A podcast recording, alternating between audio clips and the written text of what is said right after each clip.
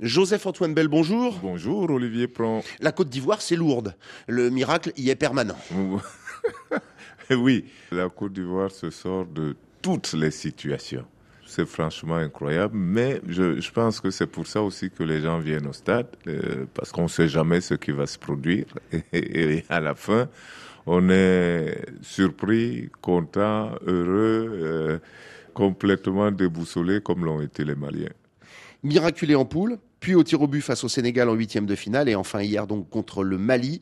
Euh, peut-on parler d'effet failli Quand une équipe perd, euh, généralement on accuse l'entraîneur.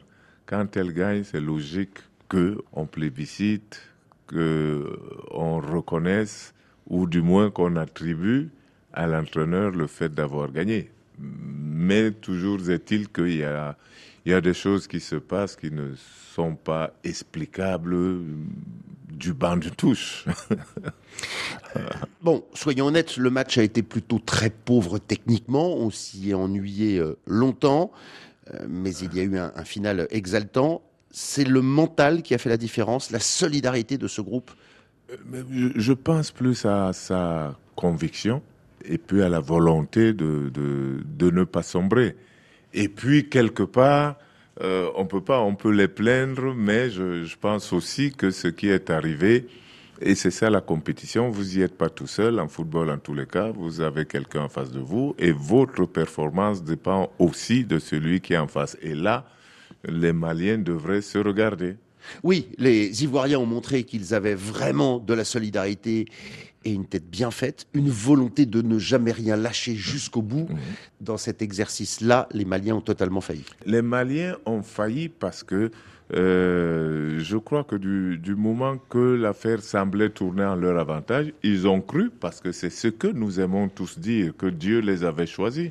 Ils ont obtenu un penalty, qu'ils n'ont pas inscrit, mais derrière... Ils, se sont retrouvés à 11 contre 10 Voilà, ils se sont retrouvés à 11 contre 10. Ils ont mené 1 à 0, donc tout était bon pour eux. Et ils croyaient que quelqu'un d'autre faisait les choses à leur place. Ils ont oublié de les faire. Donc à 11 contre 10, ils n'ont jamais enfoncé le clou.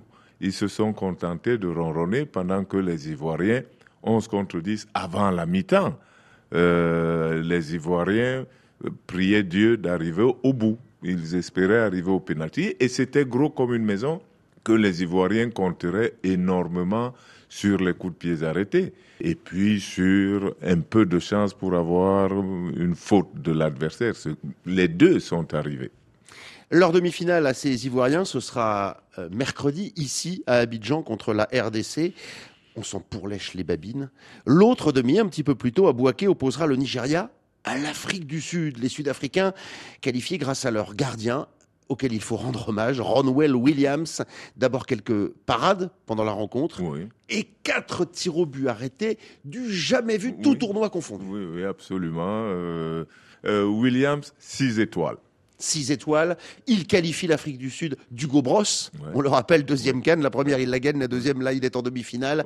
Le Satur des Mamelody Sundowns. Bref, une équipe qui contrarie une équipe qui contrarie la réflexion habituelle. Donc, euh, des joueurs du pays, un entraîneur chassé, champion mais chassé, et puis euh, un jeu, un jeu quand même pensé au moins, c'est le moins qu'on puisse dire, un jeu pensé, des options claires choisies par l'entraîneur et bien appliquées par des joueurs qui, euh, eux aussi, affichent une solidarité. Et surtout, je pense, une adhésion totale à ce qu'on leur a demandé, à ce qu'on leur a montré euh, avant le match. Tant pis pour le Cap Vert? Qui, était qui est une bonne équipe le Cap Vert qui est une bonne équipe, qui a eu des occasions. Et évidemment, quand vous allez au pénalty, c'est que la différence, elle est petite, elle est menue. Et le Cap Vert a fait un très bon tournoi, a progressé, a montré sur le terrain véritablement tout son travail et je crois qu'ils vont continuer. Maintenant, on est trois jours sans match, on va s'ennuyer. Non, pas du tout. Il y a toujours des choses à dire sur cette canne. Canne à sucre cette fois, véritablement. À très vite. à très bientôt.